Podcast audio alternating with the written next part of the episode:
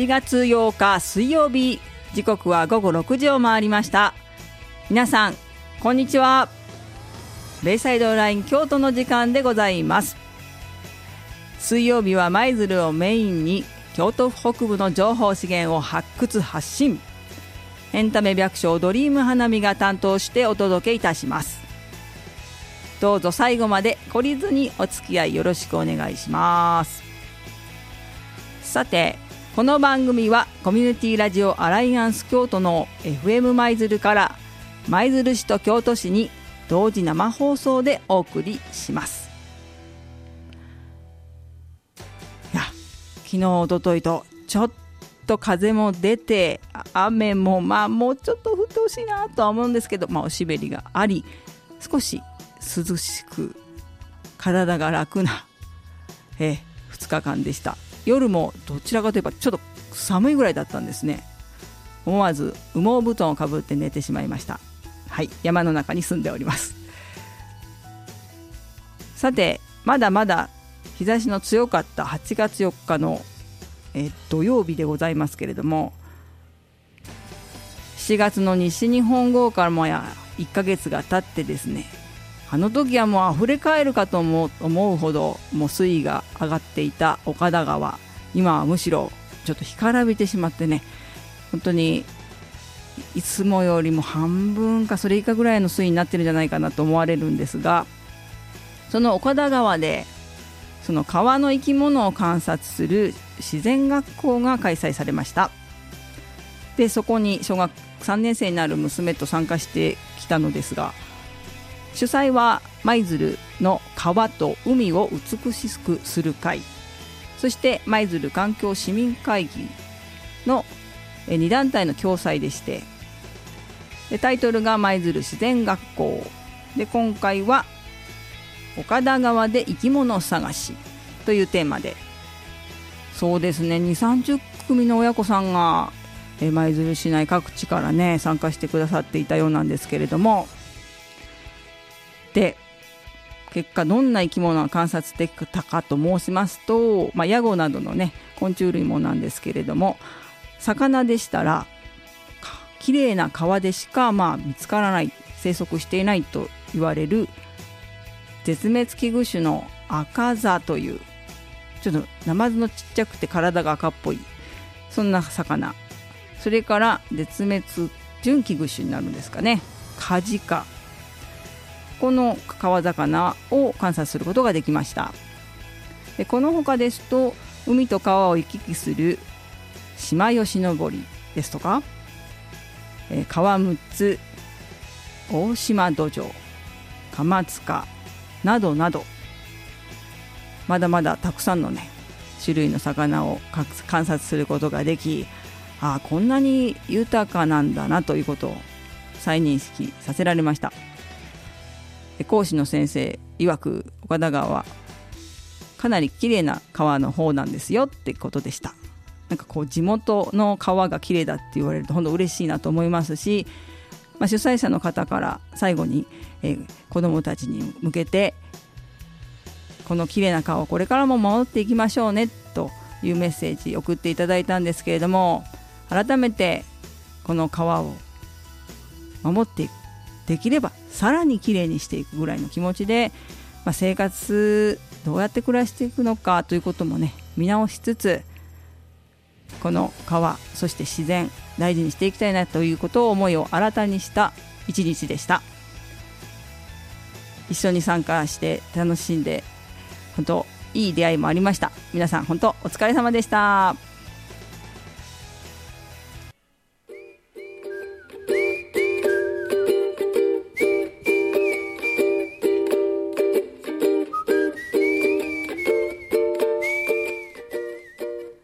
さて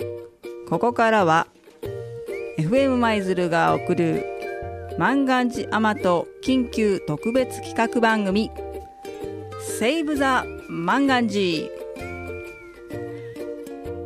舞鶴市を中心に綾部市や福知山市など京都北部で生産されている京都のブランド産品万願寺甘党は年々出荷量を上げ地元はもとより全国各地の多くの方々に愛されている京野菜です。2017年平成29年京都府で初めて GI 地理的表示に登録され品質などに国からお墨付きをいただいたばかりの万願寺甘党しかし先月7月に京都北部をも襲った西日本豪雨によって万願寺甘党産地をはじめ各地域で多大な農業被害が生じています。FM 舞鶴では緊急企画として特別番組「セーブ・ザ・万願寺」と題し万願寺甘党の魅力を PR するとともに生産現場を取材し農家さんや生産者を支える人々の声をお届けしていきたいと思います。この番組は本日ではないな。すいません8月1日から22日までの毎週水曜日。午後6時から6時49分のベイサイドライン京都で本放送。そして30分のハイライト版「セーブ・ザ・マンガンジ」は25日のまでの毎週土曜日夕方4時から4時半まで。そして同じく土曜日夜9時15分から9時45分。翌日曜日の午前9時から9時半に再放送する予定です。またこの本放送の後 FM 舞鶴のホームページでポッドキャスト配信もしていますのでぜひいろんな方に聞いていただいて万願寺甘党農家さんの今どんな状況に置かれているかお気持ちそして万願寺甘党の魅力についてお聞きいただきたいと思います。えー、第1週目は舞鶴フルルファームの代表取締役で、えー、かつて当時、えー、30年前からですね。万願寺甘党の栽培地の拡大や普及に尽力されてきました。秋安俊秀さんにゲストとしてご出演いただきました。そして本日はですね岡田由里という舞鶴市の浦川流域で、まあ、大水のたびに家屋だけではなく農地も冠水してしまう地域なんですがこちらにお住まいで万願寺甘党農家として営農されている方を取材しインタビューさせていただきました。でそちらのお話とそして舞鶴万願寺甘党部会部会長の添田淳さんにもお話を伺ってまいりましたので本日はこの2本の取材を皆様にお聞きいただきたいと思います。7月20日ですね、えー、豪雨があってそれから約2週間ぐらい経った時にフルルファーム代表の秋山秋安さんとそして万願寺祭り実行委員長の徳永さんそして私ドリーム花の3人でえー、笠地域のその農業被害があった現地へ出向き、何人かの方にお話を伺ってまいりましたが今日はその岡田由里で万願寺甘党を栽培されている農家の方にお話を伺ってきたのでまずそのインタビューをお聞きください。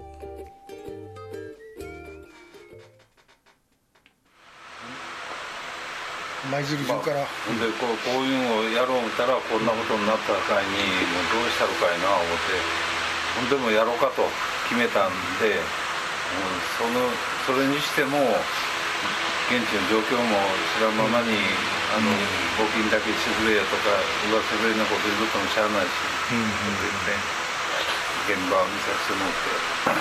そういうことで。あれも漫画にするんですかそのハウスのうん。見られましたねあはい。来た。今通ってくるとこ、はいはい、やっぱりあんだけ長い時間使っちゃうと、うん、時間がかかりすぎたんと、ね、もう2メーターから水槽で、うん、12時間ぐらいずっとこうなのよ、のむかその昔のなんかその大水のこういう水害の時と比べてなんかこう引きが悪いっていう人がいるんですけどどどうですかね？今回は引きが悪かったというか長雨やった際にある程度停滞水がずっとあったんかな。ようわからないけど、うん、ここら辺で7日は一日中降っとったやん、うん、6日は。6日降っとってほんで一旦やんでその時ずっと水位が上がってきて友達のあの溝歩くとこがガーッと突き出したんや。あもうダメだって戻ったらやんでそれからまたスーッと引いた。あこれで終わったかな思ったらそのもう半日ぐらいかな。あってブワーッてもう真剣なと思っとったけどそれからもうここにね、うん、だから一日一日はやんけどほんま半日ぐらい作ったんちゃう？そのお家がついたような人たちってどっか避難とかしてたんですか、うん、えっ、と一見はあここはもうあのあそこ空き家で。今白い車止まってますあれはあの戦時中央会なあっちの方にいてはる人なんやけどあの帰ってきては掃除しとんねん、そのうちは帰りたい同級生なんやけどかわいそうに。もうずっと、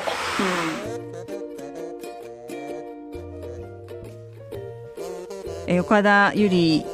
で万願寺甘党農家を営農されている方のお話でした。ちょうどお宅では浸水はその家屋の浸水はなかったんですけれども、まあ、今後のお水に備えてお宅はかさ上げの作業中でちょっとお片付けもされていたさなかにちょっとお伺いしたんですけれどもちょっとあまりにあの結構気温の高い日だったのでそのそばにこう大きなちょっと扇風機をかけながらのその外でのお話だったのでちょっと騒音があのあって聞きづらい点があったかもしれませんけれども続きましてこの方からですね実際のその万願寺アマトハウスの被害の状況とそれから今後についてお話を伺いましたので続けてお聞きください。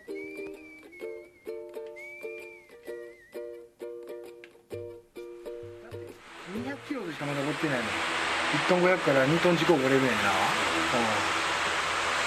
うん、2トンは5れんか、うん、2トン。2トンはちょっと多いかもしれな本遠慮せん。と言ってもったうん、元家ツインや伊手さん。やもっともうずいぶん。前に作るのは2トンでキロ1000円としても売り上げ高で200万円かかる、うん、キロ1000円なら700円ぐらいだけどね平均やったら、うん、えまたじゃあ5分 5, 分の1から10分の1ぐらいしか取れてないうちに。取れてない。うんそうか。よか。った。ああそう。血管短いし。雨に伸びんと周辺率が6割以上。まあ伝票は見ても分かるけど。まあまあ今10キロ取ったら6キロは大体週、だって優は3キロぐらいで量の割には2キロぐらい。あ1キロかな、うんもうほんまよかったよ。もう今年はよっしゃー って軽トラが買えるわとったらすっかりあ6年前か。もうついて枯れた時はあの東の関係でやったかな。その時はなんか補助金くれたけどな。2枚金で。それでも10万共済よりよかったんだよ、うん、だから今回みたいに収穫前に被害に遭った場合の保証とかをどっかでしてもらわないとちょっと困るね。そうそう。あのー、借金の返済も多分まだある。そ,、うん、その苗代とかねそういう資材の投資額が全部返せる、ね、回収できてないから全然できるところの話じゃないもんね、肥料と農薬代が今年の分の出たかなぐらいの。だからぐらい知れてるけど添田君らがもしそんなことやったら生活がねあはい。そうでそうですね。生活がすごいかかってるから。うん。まあ、農事組合の方から一生懸命訴えてるっていう聞いたんですけど、うん特別災害かなんかの死のねうん。なんかなそんなんないんかな。もっと声を上げて言わなあかんのか知らんけどただもう種代もあ苗代も資材肥料飼料資材代も電話っていうようなそうじゃなしにせめて故障がもうちょっと手厚いとそうですね建物やら生命保険ぐらいの比率で出たらそれは真剣になって入るけどな。あそうですね、まあ、このこう考え方によってはいろんな あのこうなりわいがあって、その中で、まあ、農産物はどこまで優遇されるのかとやっぱりみんないろんな事業でもリスクを背負いながらこうやる中で農産物だけはというわけにはいかん部分もあると思うん。だけど、でも新興作物であるというとこともう一つやっぱりこの治水対策っていうことがあるような、治水対策の影響で被害が出てるん。であればその分はちゃん。と保証してくれよっていう、うん、そうですねどっちかというとそっちの50年に一遍作ることがほぼ毎年続いてるうん。本当ですよね、しかも台風前でこれですもんね。そう今年もう一回はまあまずあると思ったのがそうそうですね、去年来たの10月やったうんのもうまた着いたのでも寄ってくれたら着いたからそうねそれも7月やからこんなん記憶ないもん。去年7月やな。かったちゃうで10月やろ大概9月10月ですよ7月とかこんな時期にやん着いたことない。まあ昔はあったけど。こ来年もやりますか？真ん中うですか？もうやりますで。まあ。とうとうでもことことん、うん、もう真珠進むよりもしゃあないやろ。あれを移転させるか、うん、もうあそこでそのままやりたい君も5倍くらいかけるから。今回あの万願寺ともう一つ思ったのは岡田中は特にこの上の方西道寺が、若い子が入ってきてるところ。うん。うんでその基盤となっとんが、まあ、一つはもう万願寺という、そういう中で万願寺が作れんようになる、なったらもう基盤がなくなるっていうことね。等しいか。ら、もうここであってもあかんぞと。例えば豊田君が今年はあの被害はそんなになかったりしても、もうここでは成り立たん。っていう判断をしたから、あと新規収納だってそれでも年あるやで、あそこはいつも水がつくとこやから、これん。で、ここぐらいやで前つってどんだけ若い前さんうん、まあそうですよね。うん羨ましいって言われますもん、うん。あんまりこう手伝った人も少ないから、なんとか続けてやってそうはね。途中でやめてどっかって人はあんまりいないですね、だからそういうある程度農業できるし基盤があるしやっぱり人柄やと思うんだけどここまで出てくるとこんなおっさんがおるけど。こコメントやなコメントって大変お邪魔します長いこと待たして。すいまどうせんもございません。ありがとうございます聞いてもよかったほんま。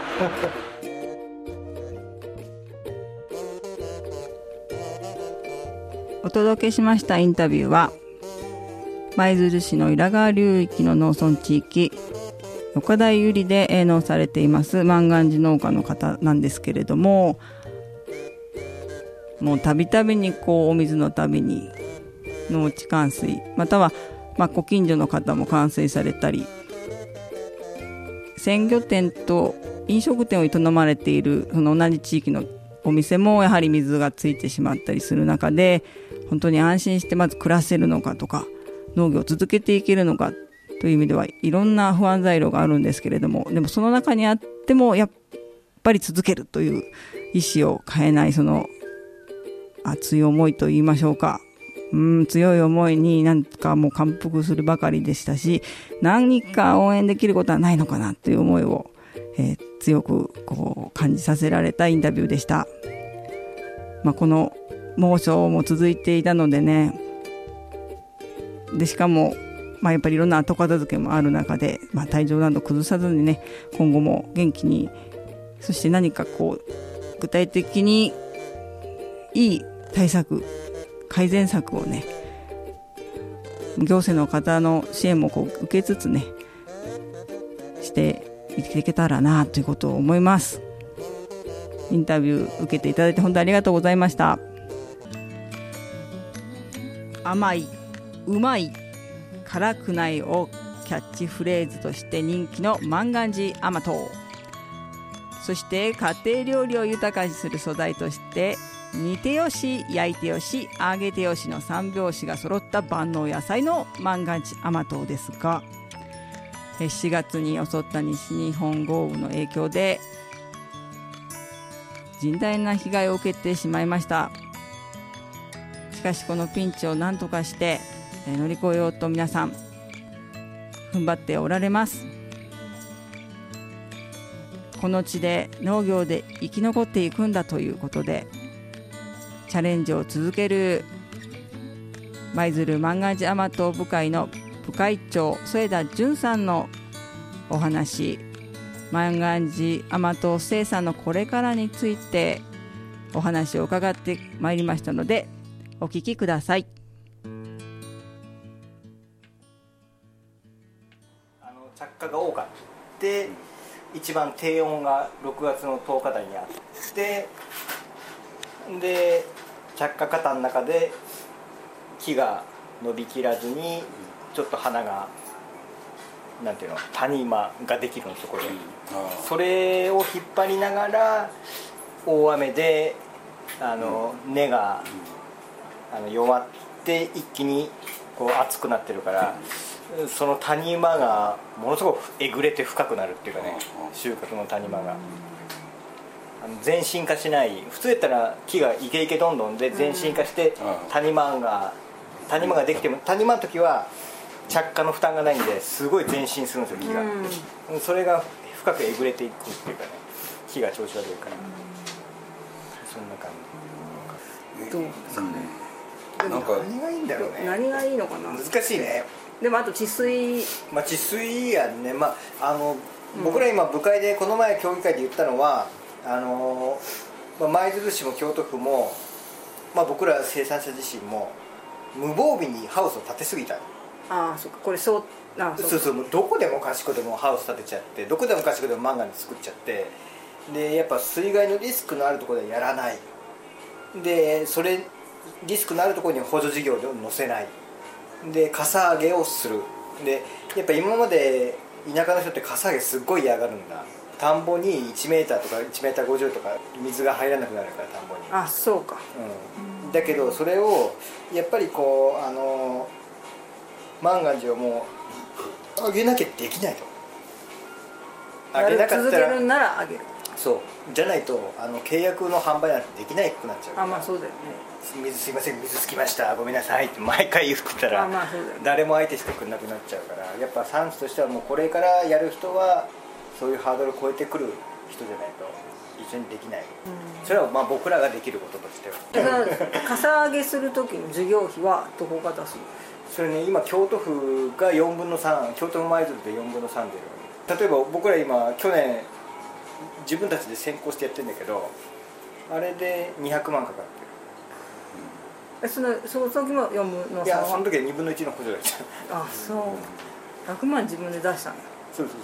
まあ、今さっきの話は確かに私らが平成、えー、56年ぐらいからあの万願寺も施設化どんどん進めようことで、うん、補助事業を使ってハウスどんどん建てていった時があるんだけど全くその時はそんなこんな水害がしょっちゅう起きるような状況はなかったから、なかったですね。だからすごく転換期ではあるんだね。そうです、ね、言うたらそのコンビニへの全国転換もありうるところだし消費動向ももしかしたらちょっと展開があるかもしれんしこういう水害をリスクを前にしたこの生産者の戦略もちょっと変えていかなきゃっていう。うん、だ今全国的に今万願寺は何しようか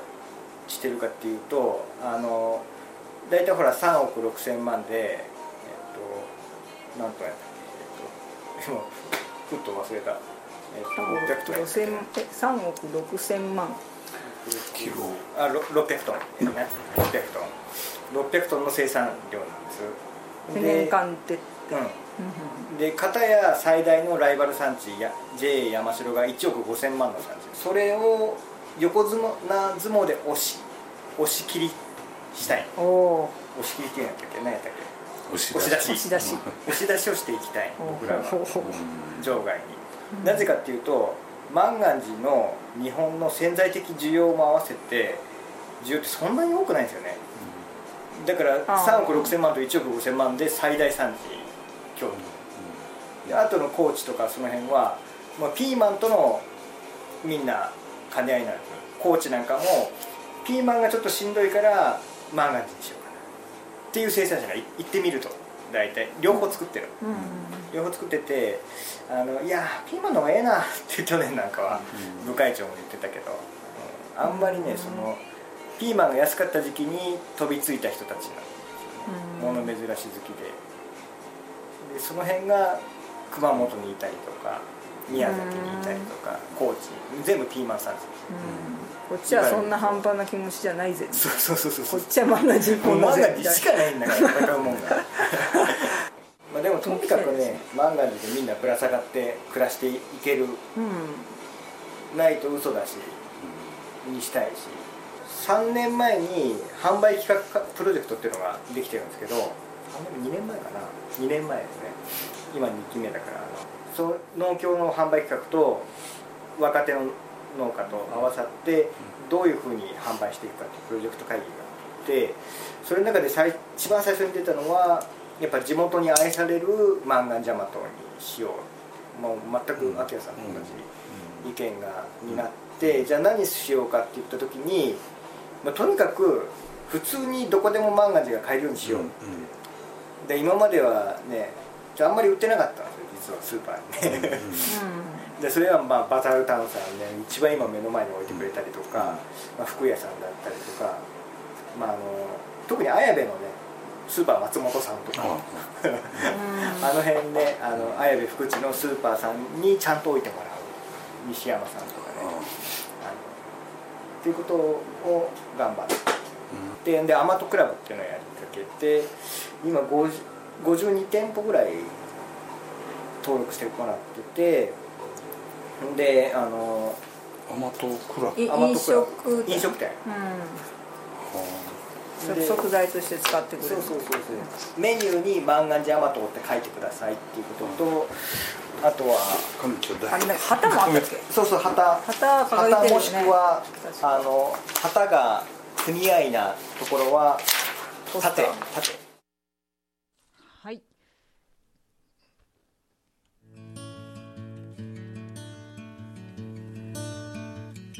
お届けしましたインタビューは舞鶴万願寺山東部会部会長の添田淳さんでした。とにかくこの地でね万願寺山東にぶら下がってっておっしゃってましたけど、まあ、この万願寺山東にかける思いこれで生きていける暮らしていける農業を目指す、まあ、この決意は本当に強いものがあるなと思います、えー今後もさまざまなねえー普及に向けてまた品質のこう向上に向けてね努力を続けていくという、まあ、そういった姿勢も強く感じさせられました。本当に応援していきたいなという思いでおります。まあささやかな応援ではありますけれども FM 舞鶴では万願寺甘党キャラクターアマトくんと FM 舞鶴そしてゴロスカイタワーのコラボステッカーを制作いたしました。この番組を聞いていただいたリスナーの方先着10人の皆様にこのステッカーをプレゼントいたします。応募の方法はお名前ご住所連絡先のお電話番号とキーワード「アマトくん」万願寺アマトキャラクターのアマトくんこちらのキーワードを書き添えの上メールの場合は fm.775 マイズル .jp fm 数字の 775maizuru.jp ファックスの場合は0773-770124 0773-770124へお送りください。締め切りは9月末日までで当選の発表は発送をもって返させていただきます。皆さんから番組へのご感想また農家さんやゲストへの応援メッセージもぜひ合わせてお寄せください。たくさんのご応募お待ちしております。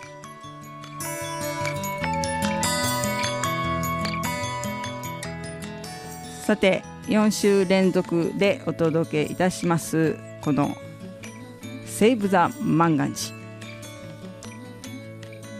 第3週目来週お盆の8月15日はやはり舞鶴万願寺大和部会の今度は副部会長の岡安健二さんをスタジオへねお招きしてお話を伺いました。また違った視点でのね万願寺生産にかける思いさまざまにお伺いしましたのでぜひお聞きいただきたいと思います。そしてここで万願寺にまつわるイベント情報をお知らせしたいと思います。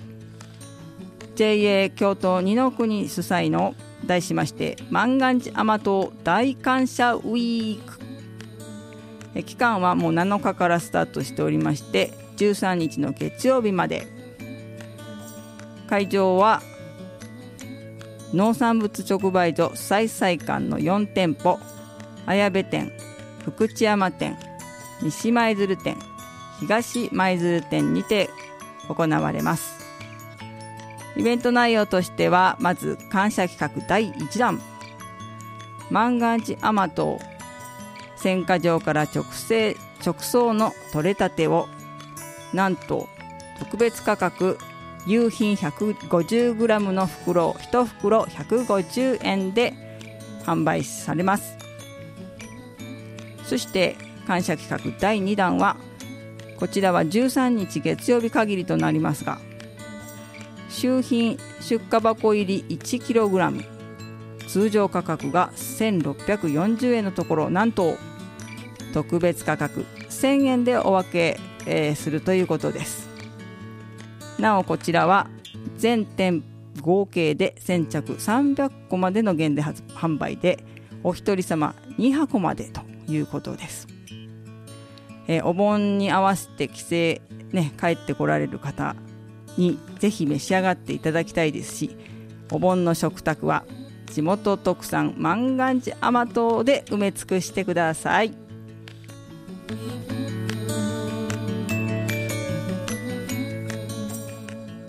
そしてもう一つこちらフルルファーム大浦半島の舞鶴市瀬崎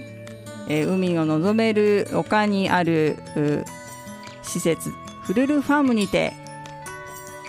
こちらももう8月1日からスタートしておりますが8月15日の水曜日までが万願寺ウィーク。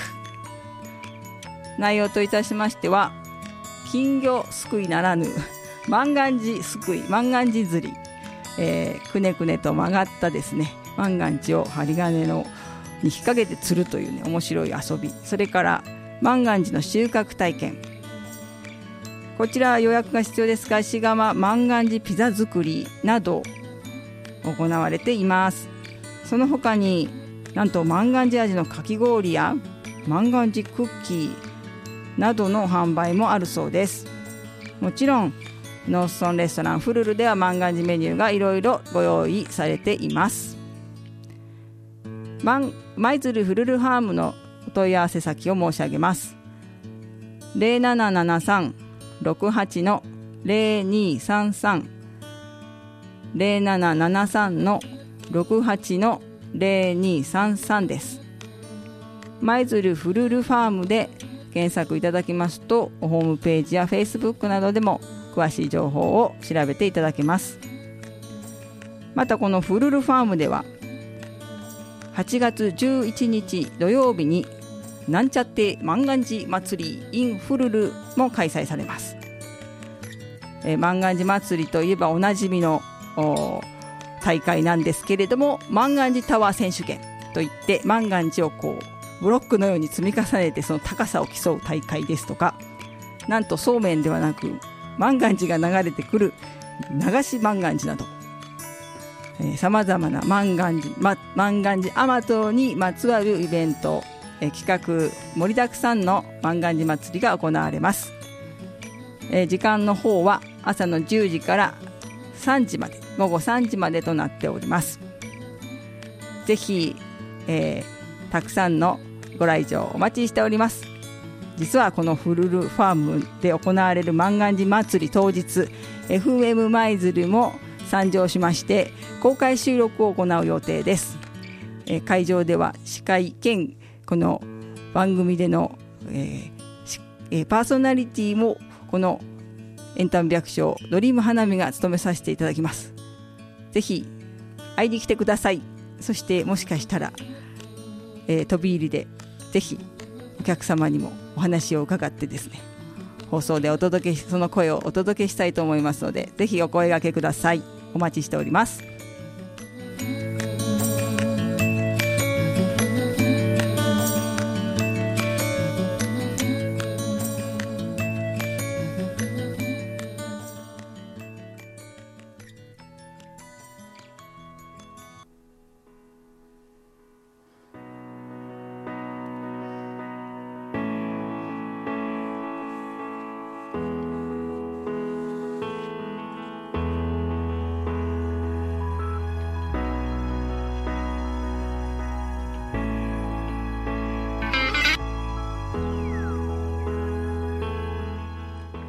4週連続でお届けしております。FM 舞鶴が送る万願寺マと特緊急特別企画番組「セーブ・ザ・万願寺」第2週目をお届けいたしました。さてこのベイサイドラインは4人の個性的なパーソナリティが曜日代わりで交代でお届けしています。月曜日は井上光陽さん火曜日は吉田美和さん。水曜日は私ドリーム花見。そして木曜日金曜日は坂根美智子さんです。それぞれの得意な分野で楽しい番組をお届けしておりますのでどうぞごひいきに。さて毎度毎度でございますが全く腕がなんかあの腕が磨かれないというか上達しないんですけれども懲りずにエンディング川柳。案が立ち込めるだけで去っていく。暗雲が立ち込めるだけで去っていく。なんかこうどんよりと雨雲が広がってわあ雨降るかなってものすごく期待するんですけどもう本当にじらされてますよね。全然 あの十分な雨量がなくてがっくり。そんなあの日が続いております。かといってあまり降られても困りものということで本当にほどほどに、えー、ちょうどいい量の雨が、まあ、一日も早く降ってほしいなと願うばかりです。それはもう本当に農業のためにも強く願っております。それでは来週もこの時間にお会いしたいと思います。ベイサイドライン京都水曜日ドリーム花見がお届けいたしました。それでは皆様ごきげんよう。お後がよろしいようで。